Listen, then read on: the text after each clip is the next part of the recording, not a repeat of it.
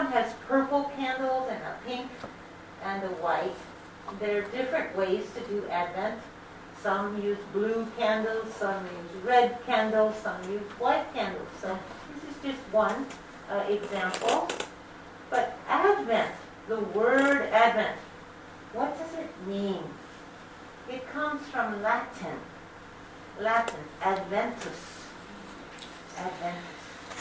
And if you study Latin, you know that Adventus means coming. Coming. Something's coming.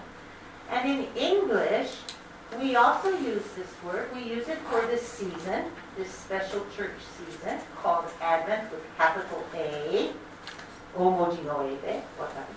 But we also use it with a small a as a word. For example, in Sapporo, the advent of winter has not begun quite yet. this year's a little late, but the advent of winter is the coming of winter. So it is a word we use in English, not very commonly, but it's uh, it's perfectly fine to say the advent of something, the coming of something, the advent of winter.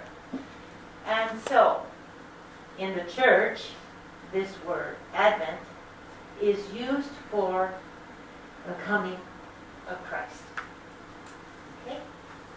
Next, So we have two advents of Christ in the church. The first advent of Christ, the first coming of Christ, was, as the picture shows, when he was born in Bethlehem and came to earth as uh, the son of Mary and raised by Mary and Joseph as the Son of God, and that was his first coming. And that is called the first advent of Christ. So, how do we get ready for that? Well, we do special things. We have already talked about our church being different right now, and maybe your house is being different. Uh, I know the stores since several weeks ago, even before Halloween finished, there were Christmas things coming. It was amazing in Japan how quickly things became Christmas coming. Prepare, get ready for Christmas. Christmas trees, presents, and special sweets special foods for the holiday.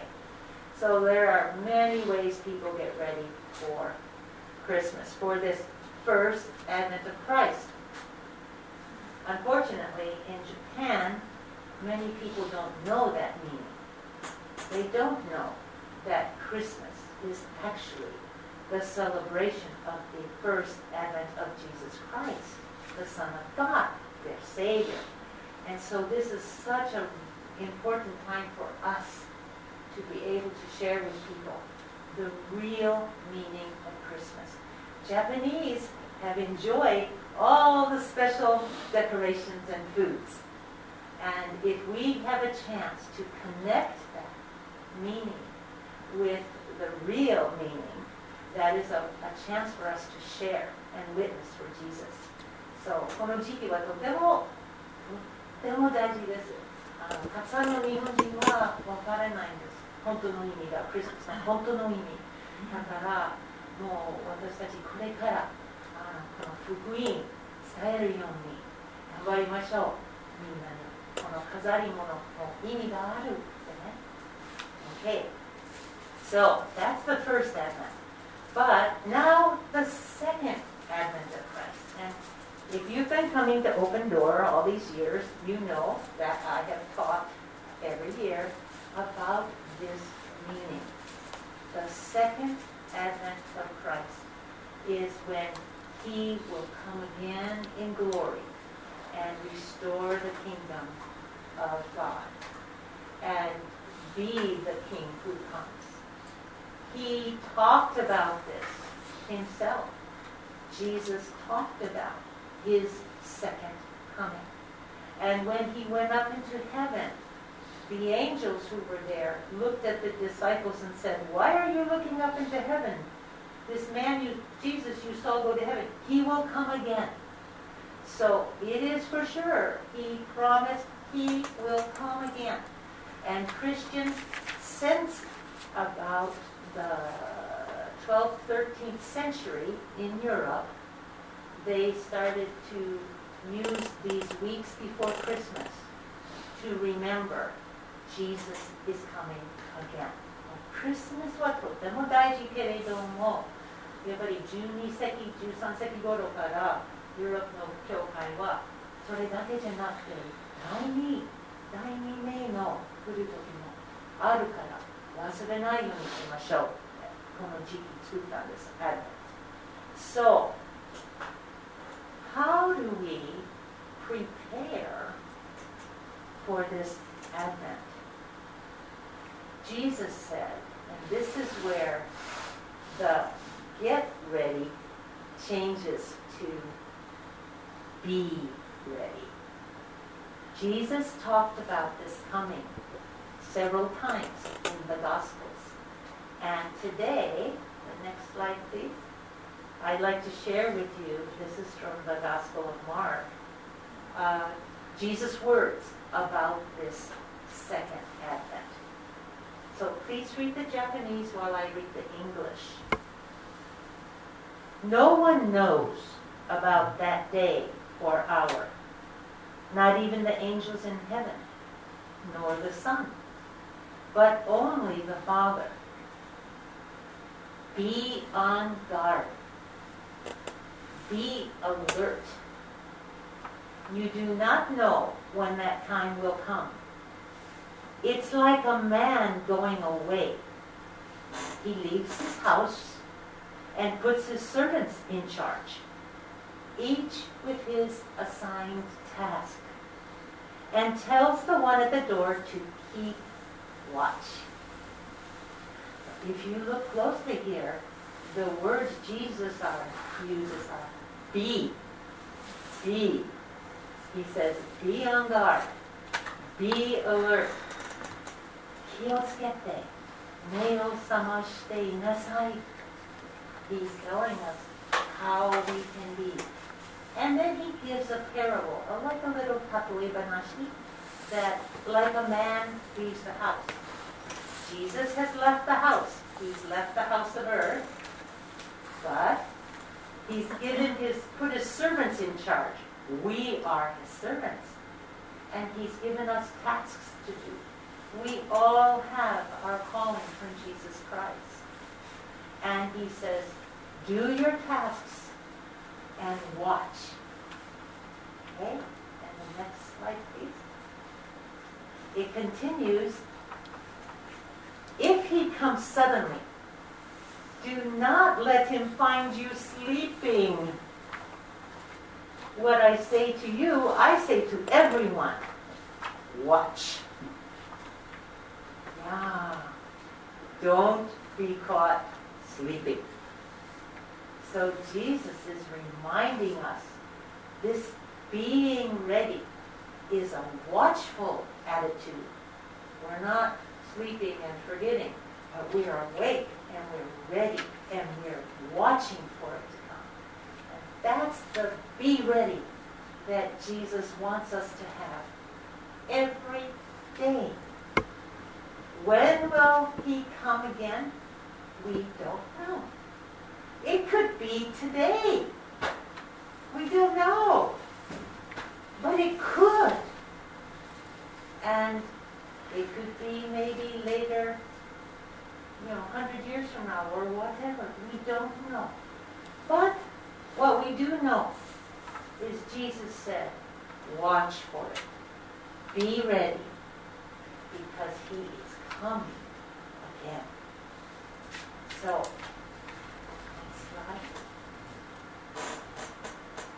He talked about each person doing their assigned task, their work. And we all have work to do. But Jesus also gave us a new commandment. Jesus said, A new commandment I give you, that you love one another. And I think this is the most important thing for us to be mindful of. To be ready, we need to be doing this task of loving one another. Whatever that means, however God calls you to show that love, Jesus gave us this command and said, be about this, do this work. And so I think that it is so important for us to remember that being ready is having this love and practicing this love with other people. Then we are ready for the Lord's return. So, next one. I hope that now you can be mindful in the next four weeks until Christmas to get ready, enjoy getting ready for our Christmas celebration, but be ready for Jesus' second coming.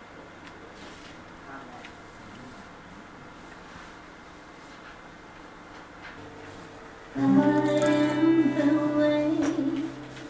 truth, and. No one unto the Father but by me. I am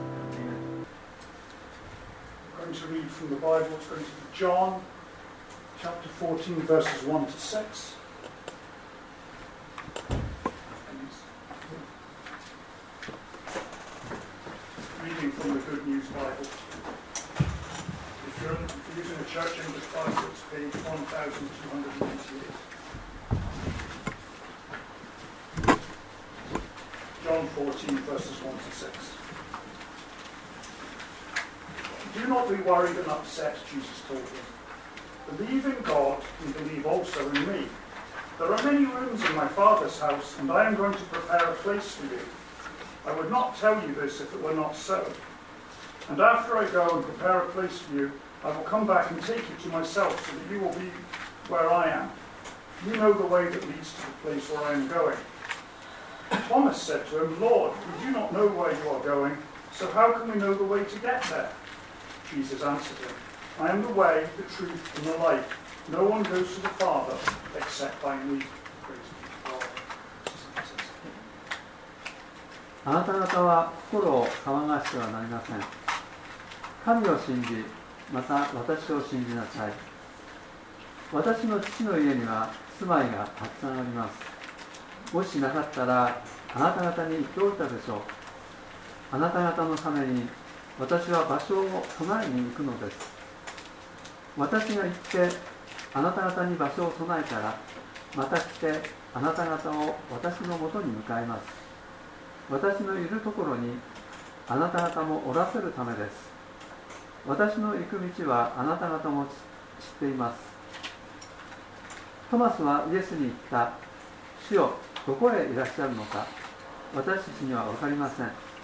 どうしてその道が私たちに分かりましょう。イエスは彼に言われた。私が道であり真理であり命なのです。私を通してでなければ誰一人父の身元に来ることはありません。This is the passage that Jim will be referring to in his sermon today.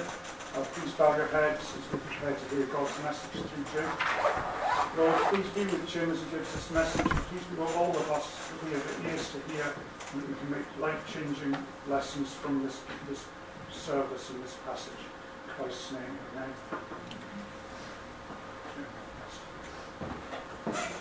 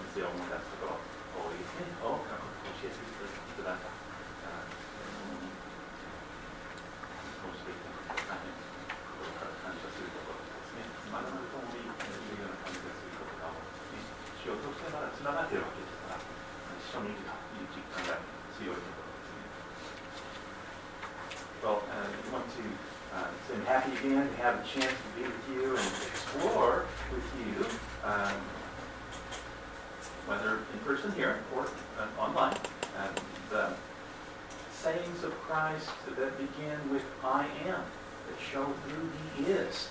as he introduces himself as the Son of God, using the name of God. I am. Uh, we recently heard Christ talk about himself as uh, resurrection and the life, kind of abstract not as clear as the other images that he's used, or next time we learn that Christ is divine, that's quite a clear image. Today, a little more abstract too. Uh, I am the way, the truth, and the life. And in John 14, uh, today's passage, Jesus is continuing a talk that he started in John 13, and it will continue on through John 17. It's called the Upper Room Discourse, or the Farewell Discourse. Uh, it- it's a parting message that Jesus leaves with his closest friends, students, disciples, before he goes to be arrested, and to the cross, and, and will lead them in some important ways. Mm, It's in the upper room, maybe of someone's home. Um, Luke 22 uh, tells us more about that. The Easter story uh, that from the time Jesus came into Jerusalem until his death and resurrection, about a week. It's Easter week. And it's during that time that this story takes place.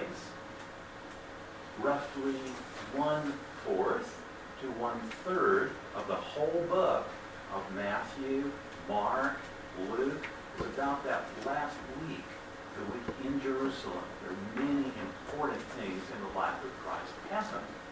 In John, that we're focused on now, it's even more. It's almost half the book that takes place in that one last week. So this is a crucial time. It's in focus for us here as we read today's section of the story.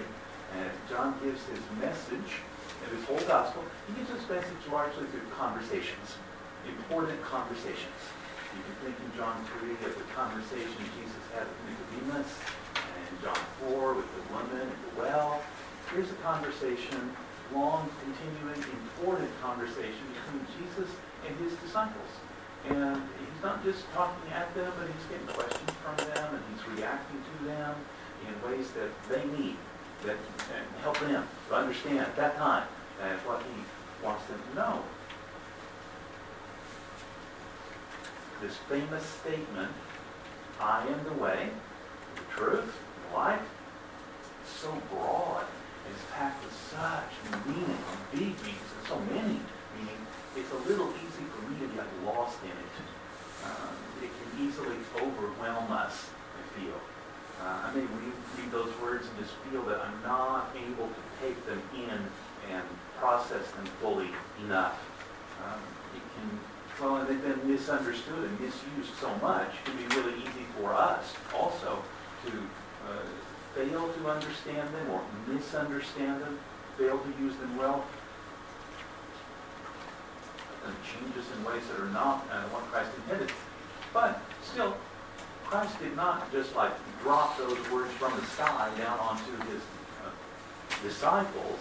Um, he says them in a particular time, in a particular place, inside particular relationships. In looking at these carefully, we can receive uh, message, the message of Christ more accurately. It can help us to, to know Christ in deeper love and trust and faith. So let's pay attention today to both what has already happened in John 13 and then what continues to happen in this conversation after the first six verses we've now read, especially in John 14, uh, which is kind of an unpacking of that statement, I am the way and truth and life. John uh, 14, a lot is just explaining more what he meant by that. And on the way, all the way through 15, 16, 17, continues more of that. And we can learn a lot through seeing what happens after this section we're focused on today. That will shine the light on the path for us as we seek to, to know Christ more fully uh, as the way and the truth and the life. And that's our larger goal, we want to keep before us. Chapter 14 opens with Jesus telling his followers, do not let your hearts be troubled. Well, why did he say that then? We need to remember that uh, the chapters and verses in the Bible that we have marked out, like 14, 1 at this point, uh, these were not there in the, uh, beginning.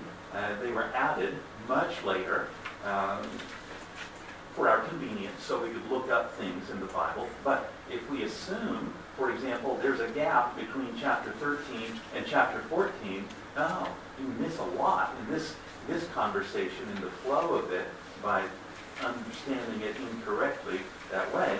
Um, here, for instance, Jesus says, do not let your heart be troubled.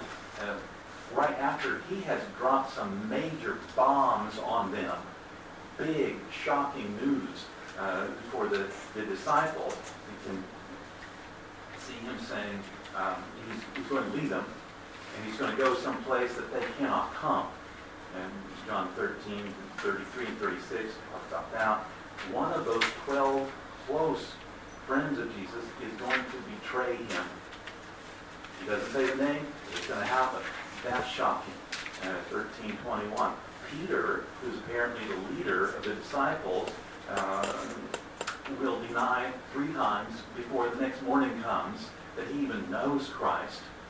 Even when he says, no, I would never do that, it's going to happen. He hears it. That's shocking news too.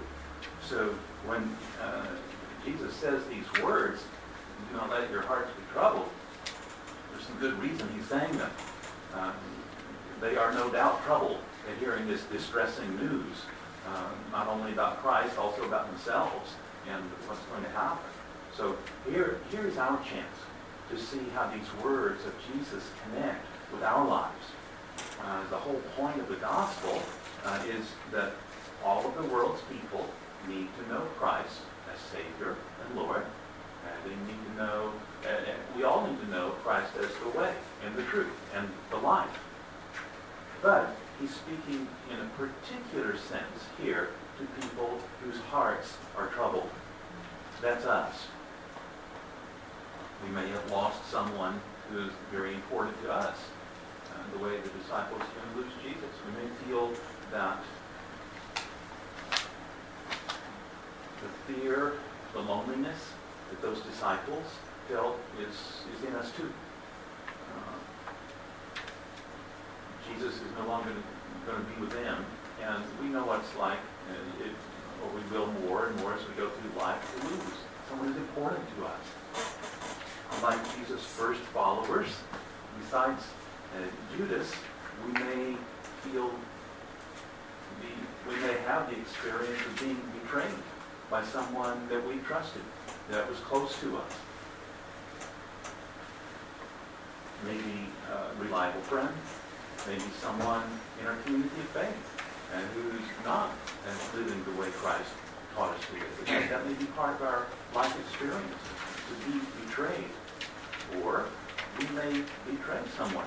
We may be the people who don't keep our promises, and we thought we never would do anything like that, but we did.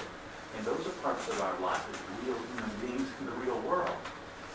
Um, like Peter, we might overestimate how strong our faith is and be shocked to discover how easily we give up when temptation or pressure come to us. And these are the feelings and the experiences that we have. Uh, we can find Jesus speaking to us too. Do not let your heart be troubled. As a matter of fact, uh, Jesus himself has been troubled. Um, according to John 13, 21, when he told his disciples that one of them would betray him. The text uses the same word here, also the same word that is used in 14.1. Jesus says, don't let your hearts be troubled. It's the same, same word. And according to Mark 14, 33, 34, soon after this time, Jesus is going to be deeply distressed. It says, quote, deeply distressed and troubled. Uh, he's going to be, uh, quote, overwhelmed with sorrow when he's there in the Garden of Gethsemane. And we read these words remembering, uh, Jesus is our perfect example. We accept him as our model of what it means to live as a human being fully alive. So we trust that Jesus did not commit sin, sin then, And so if Jesus was troubled, I, I can only understand that to mean, well, there's, there's a holy kind of trouble, and then there's a bad kind, an unholy type of trouble. These are different kinds of trouble. Um, but Jesus says to his um, disciples, don't let your hearts be troubled. And he wants to lead us into a time of peace, a way of, to be at peace even inside really bad situations. Jesus is not just trying to make us feel better uh, by saying, don't let your hearts be troubled. And Christ does not lead us to a peace that's based on refusing to see reality, uh, refusing to look at the bad things around us and viewing the world through rose-colored glasses, we could say. Also, uh, Jesus is clear about where the source of freedom from worry, a troubled heart, really is. That kind of freedom does not come from inside us. If we relied on our own goodness and our own strength and merit to be free from a troubled heart, we would never uh, be free. We would always be troubled in heart. We cannot find peace just by looking inside, Jesus tells us. Jesus says that peace of mind comes through faith. So, 14.1 tells us, trust in God, trust also in me. Or you can read it, if you trust in God, trust also in me. It's possible to read it that way too. Well, so big question for us, how is your faith impacting your life? Is your faith leading you to a deep peace that's there when life's troubles are real for you? A sign that your faith is real and having the effect that Christ wants it to have is that you're learning to live in peace, even when the situation you're in is not a good one. And here, the Lord's followers um, well, here the Lord turns his followers' attention to heaven. Uh, and he, he's told them he's going to lead them, and now he explains more about his plans. Uh, he's not only talking about himself, uh, where, where uh, he will be is the, the source of the deepest peace that the disciples can have. They can have it too. I'm going there to prepare a place for you, he says. Um, well, that's something that Jesus' disciples as Jewish people would, would hear in a kind of familiar way. They've already seen in their tradition God going ahead of his people in the Exodus, going ahead of them to prepare a home in the promised land for them. Numbers 10.33. Um, a man during the engagement period before uh, marriage in Jesus' culture would go ahead of his bride, prepare a home for them and to live in. And so that after the wedding, they can go there together and start their life together as a married couple. And Jesus may be using that kind of image when he's talking to his, his bride, the church, the young, just beginning church of Christ. And Jesus may have something like that in mind. And when he says, I'm going to prepare a place for you, well, it's not that like the God who created the whole universe uh, somehow didn't get everything in heaven ready something not quite ready yet. You didn't get around to it. No, no, it's not, it's not that. Uh, Jesus may be talking about um, preparing an eternal home for his followers by talking about the cross.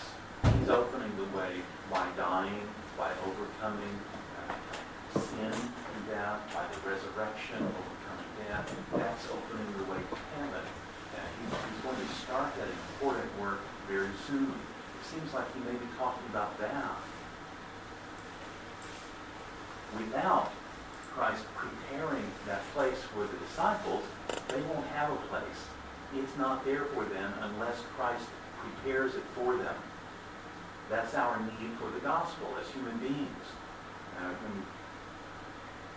when, when we have a home waiting for us uh, there, and we know it deep in our souls, that changes everything. It changes everything, including the way that we look at our troubles and that are around us in our lives every day. And Jesus continues in verse 3, And I will take you to be with me. Then you will also be where I am. This is heaven.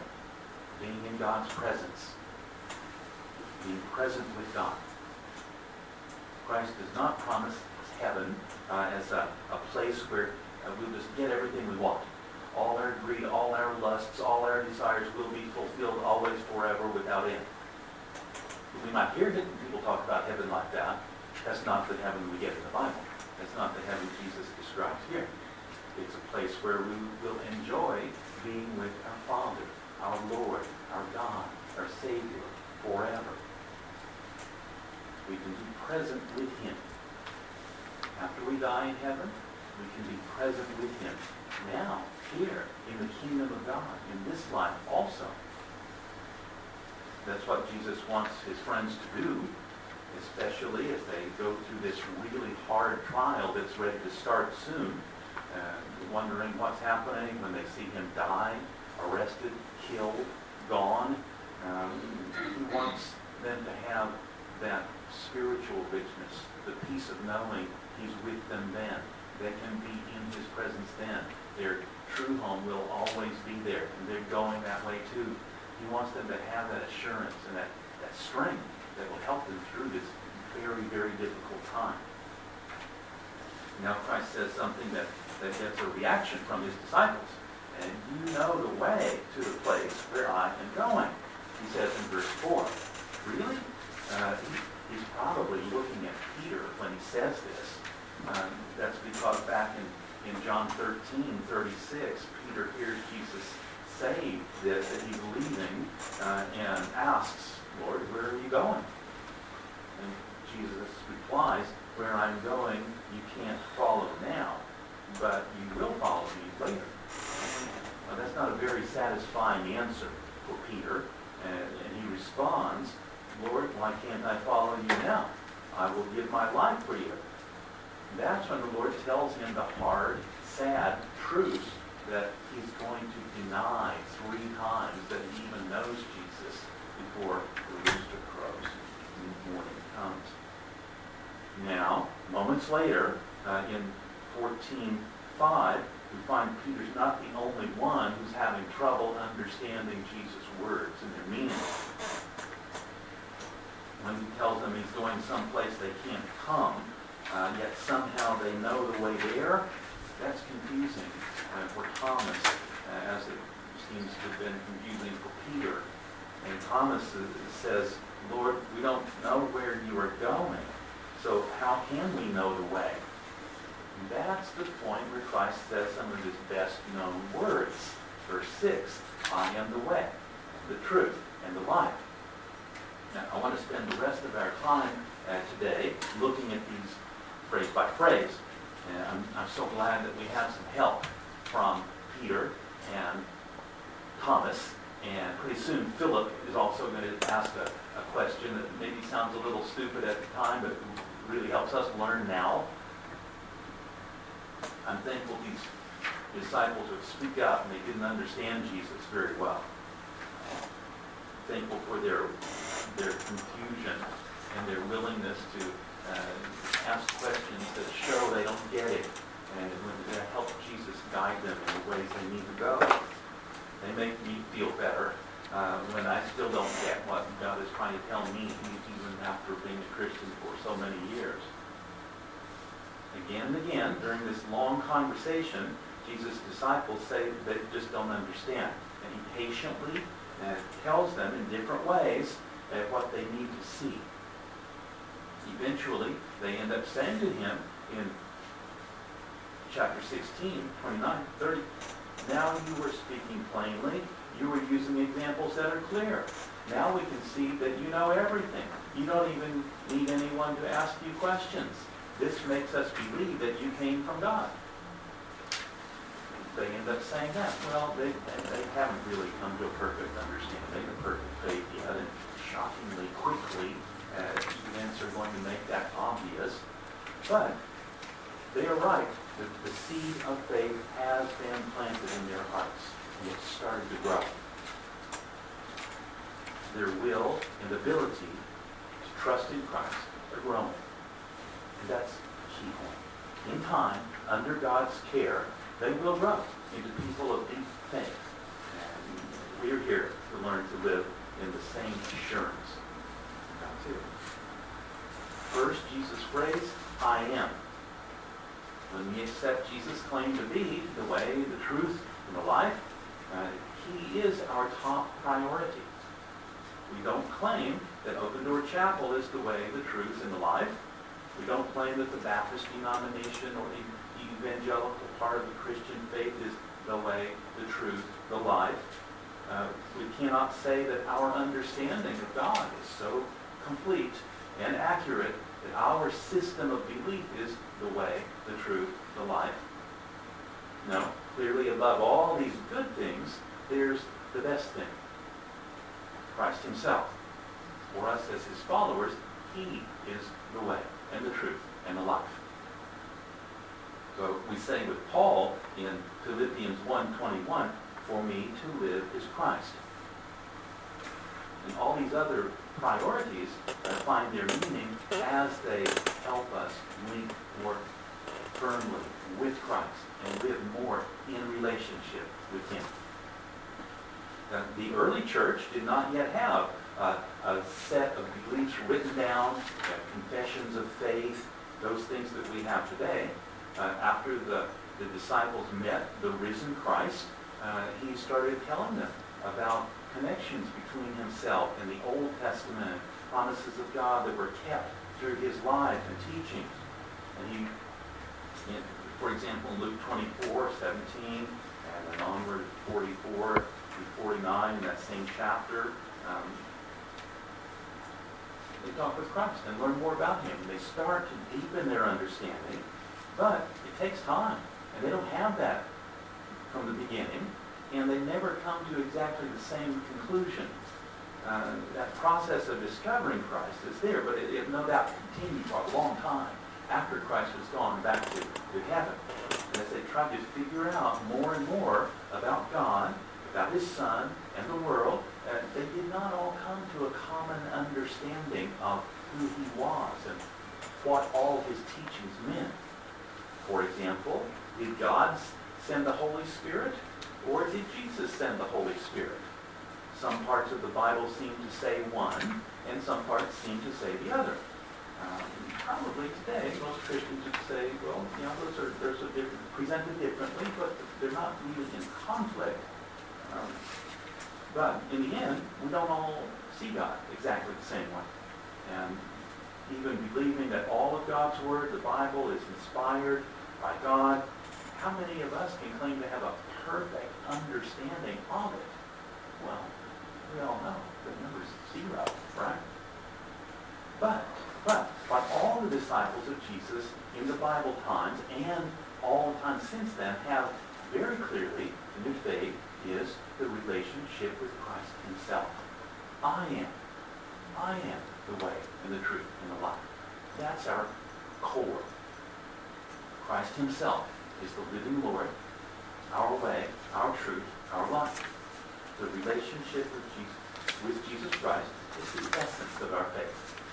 And he does not teach, I know the way, the truth, and the life, or I have, or I can show you, or I can give you. No, that I am the way, and the truth, and the life. It's all about who Jesus is. And that strongly suggests a relationship. A relationship that he wants with us and we need to have. The life as a Christian is first, last, and always being in a relationship with God through Christ. That really sets it apart from other views of the world and lifestyles and religions and philosophies. I am the way and the truth and the life. Next, I am the way the way. Uh, we have already seen much of, of, what Jesus means about being the way uh, in his earlier teaching, I am the gate. The gate to the sheep pen, in John 10. Uh, in Matthew 7, 13, 14, uh, he's presented himself as the narrow gate that leads to life, to God's kingdom, uh, as opposed to death. Other religions, Shinto, for example, uh, speak of the way. Uh, there are many ways of developing the human character through disciplined practice, uh, such as kendo, judo, uh, aikido, lots of ways that people focus on. Some are religious, some have their origins in religion and are mainly secular today. Um, but they're, they're different at one key point. Uh, they are human-based uh, and rely on human effort in many cases, of many religions and approaches to life. Christian faith is fundamentally based on God himself. It's not mainly about us. It's not based on human beings. It's based on God. Uh, and the power for developing as living, uh, well, developing as human beings, living in this world, uh, that power grows out of our habit of relying on God. It's not from inside us. We rely on Him to teach us, to guide us, to empower us. That's why it made sense for the early Christians to be called followers of the way. Acts 22, 4 tells us. That was their name before they were called Christians. Christians was actually kind of an insult uh, name. Uh, people uh, called people little Christs, Christians. And later Christian people came to say, you know, that's really who we are. That, it started as an insult, but we took it as a good thing. And that became the name of people who follow Christ, Christian. The way. The way that Jesus is talking about in John 14, 6 is especially the way to God, to heaven, to life with God. That's what he's focusing on. To go to heaven, Jesus says in verse 6, means to come to the Father. So the way is the way to the Father and his house. It's not just a style of living or a mode of being uh, in this world. It's not a group of techniques to use in becoming a, a certain kind of person. The way is always linked to a relationship of love and trust with the living God. You may remember Thomas uh, as the, the disciple who will have trouble believing Jesus has risen from the dead. Keep reading in John, remember that story's there, John 1? Uh, he says he won't believe until he sees and touches the nail marks in Jesus' hands and side, marks of his death on the cross. He's a reasonable man, we can say. People today, too, may stumble over Christ's claims to be the way, the truth, the life, especially if we're raised uh, in cultures that have a, a materialistic worldview and screen out of our thinking uh, things that we can't explain through our systems of human logic. Thomas is saying to Jesus something like, how could that possibly be true? That, that can't be true, can it? When he just can't get what Jesus is saying, yet the simple answer he receives from Jesus is, well, you know me, don't you, Thomas? That's enough. Well, sometimes um, thinking of Jesus as the, the way, I think of a, a situation I was in sometimes in my uh, work, I need to go to America, uh, Philadelphia, Pennsylvania, and I was there one time, stayed in a hotel, it's kind of close to the uh, airport, and I was there doing some study, and after I, I finished the study, I packed my suitcase and got on a bus to catch my flight uh, from the airport back to Japan, and I thought I had just enough time to get to the airport, uh, but suddenly I realized I was on the wrong bus. It was the right number, it was the right route, it was going the wrong direction. And pretty quickly I was separating from the airport. Oh no. So the first chance I got, I got off the bus I started to look for the, the bus stop I thought would be across the highway, going back the other way. Couldn't quite see it. Uh, uh, how can I get across the highway? Couldn't see it. Uh, am I going to have enough time? I don't know. Uh, is this neighborhood safe at all? I don't know. Uh, and just when I had all those kinds of thoughts in my mind, a delivery truck pulled up right in front of me and stopped. And there was a kind-looking, smiling delivery driver, opened his door, slid it open, and said something like, I'm going toward the airport. You want to ride? Yes, I do. That, that, I said, uh, uh, that, I, thank you. And I got in. I did something I taught my own daughters again and again never to do. I took a ride from a stranger. And, and within five minutes, I was in front of the terminal at the airport, thanking this man profusely, going in the front door to a flight that was on time, and I safely came back to Sao Paulo. Mm, you know, in, in that time, um, that good news for me was that I didn't have to figure out everything myself. I didn't have to find the way by myself through my effort. That driver was the way. And what I really needed was to meet him. I needed to be with him.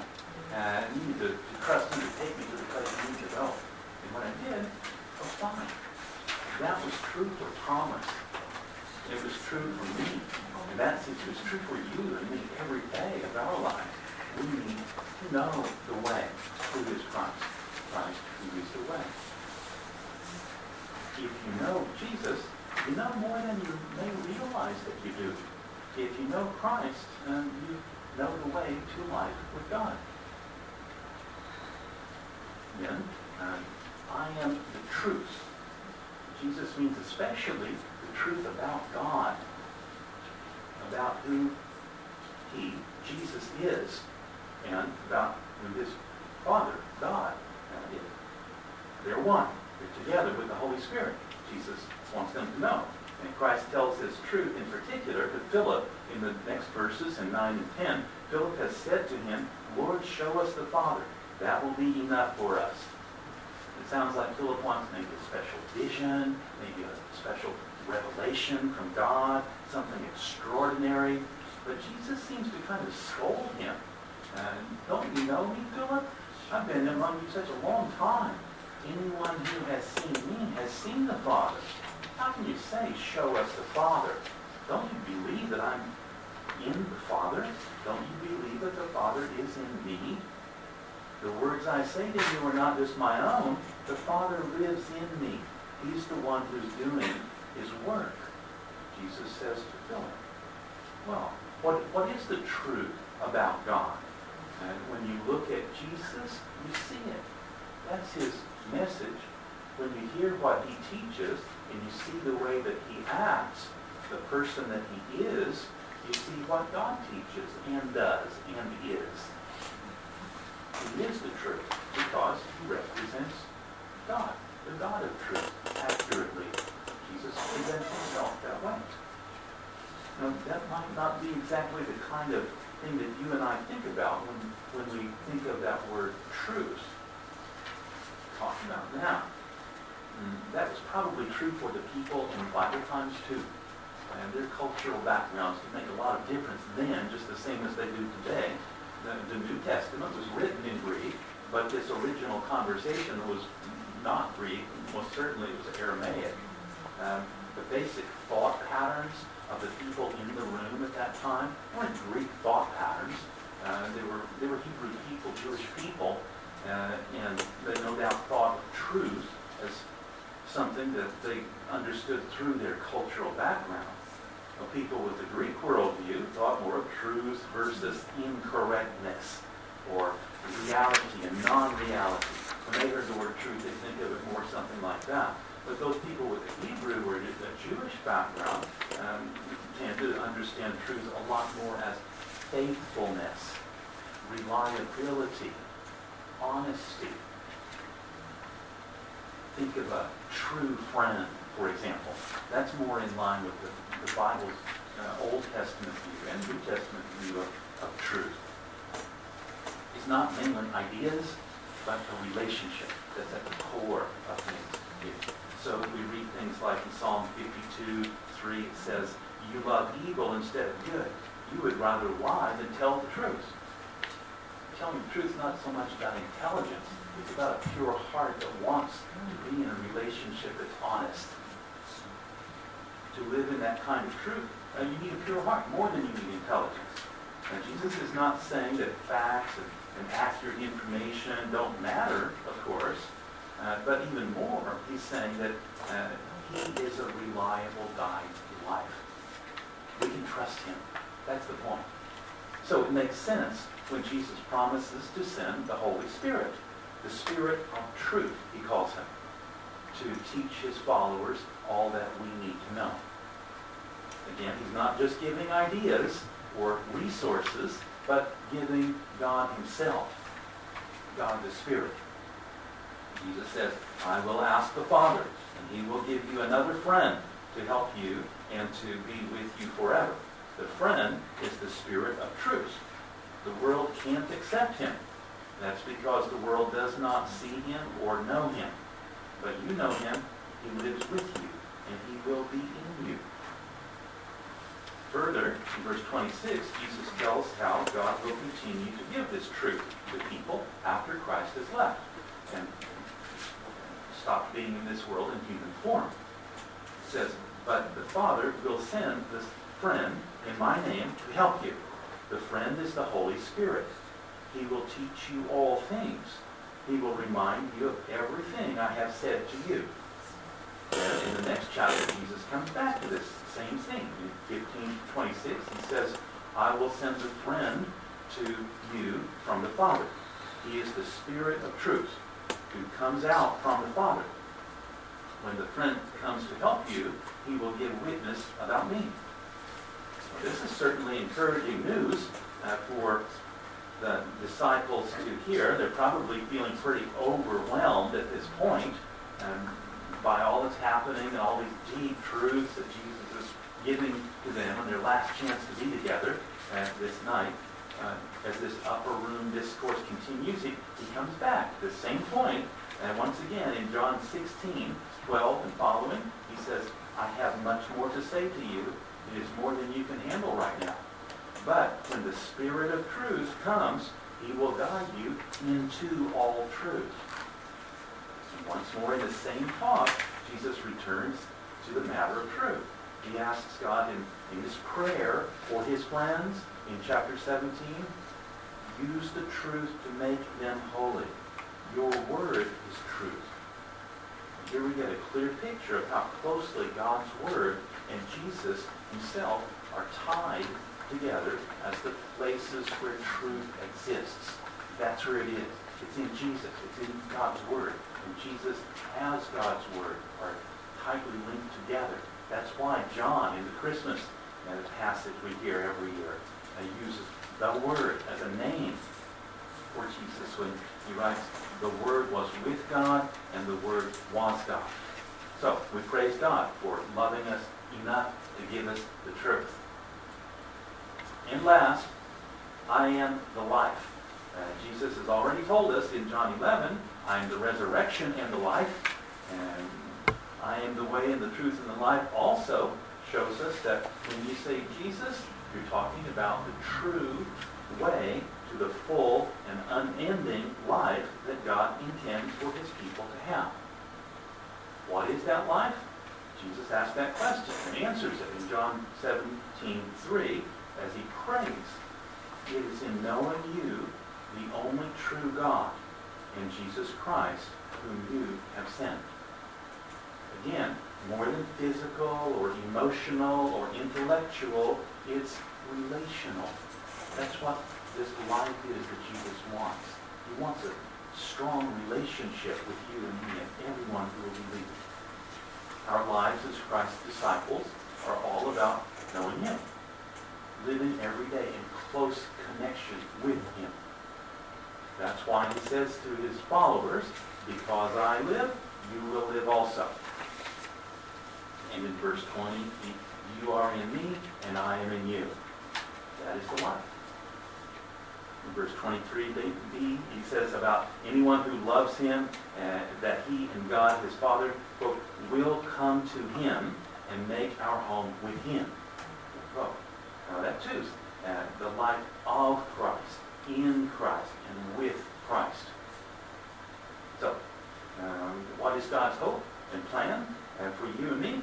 John tells us, once again, as he gets near the end of his book in chapter 20, Jesus did many other miracles and miraculous signs in front of his disciples. They're not written down in this book, but these are written down so that you may believe that Jesus is the Christ, the Son of God.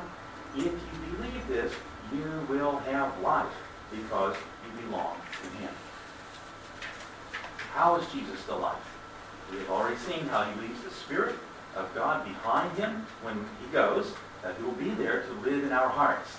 And the hearts of all his followers, and quote, to help them and to be with them forever, he says in verse 16. Uh, that's also how Christ continues to be the life uh, in his disciples, of all times and places, living with us and being in us.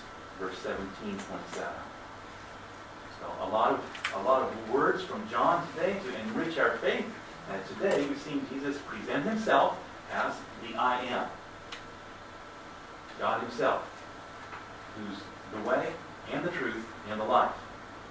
He's not talking about the way and truth and life in just some vague, general sense, but revealing himself in particular as the way to God, the truth about God, the life with God. The is there in every case. Um, that's why he immediately follows uh, his boldly, uh, his, his bold claim, truth claim to be God. He follows that up uh, with these, these words, no one comes to the Father except through me. In verse 6. That may sound narrow-minded or exclusive if you have a worldview or beliefs that conflict with such a grand claim to truth. You'll notice that last month's message. But if he's right, what he says is not narrow-minded at all uh, or exclusive in any harmful way. Uh, it's the most honest and inclusive thing he could say. The most loving thing he could say and to give that message to the world's people.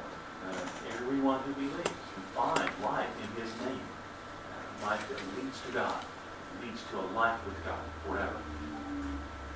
But there's no denying that Jesus presenting himself as the way and truth and life is provocative. Yes, it is. It's upsetting. Yes, it is. Uh, it forces us to make a response to him, um, a decision about him. And the author C.S. Lewis um, wrote something I may have mentioned to you here before. You might remember uh, Christ's words leave us really only three options. We can conclude that he was crazy, a lunatic. And Lewis says, on a level with the man who says he is a poached egg. Uh, or we can determine that Christ is a liar. Uh, someone who would intentionally mislead so many people for so many years throughout history um, would not be a great teacher, would not be a good person, and would be the devil of hell, Lewis would uh, phrase it, the devil of hell. Well, that's the second possibility. The third possibility is that he's telling the truth, and he is Lord. Whether we choose to view Christ as a lunatic, or a liar, or Lord, we still have to make some response to him. He's come to us again here today through his word. He's presented himself as the way and the truth and the life. And we each need to make a response. So that's my invitation to you. I invite you to join me as we pray together in response to his message. God in heaven, we can only bow before you in thanksgiving for sending us your Son as the way and the truth and the life. We confess that we, like his first disciples, are far too lacking in mental ability and character, lacking in will, lacking in faith to fully understand and follow these great life transforming teachings. But you've planted the seed of faith in our hearts.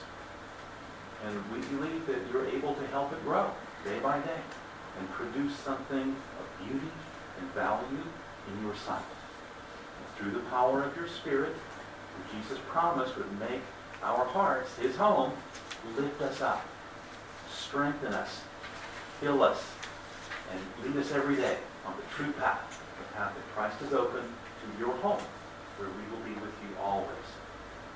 In his name we ask it. Amen.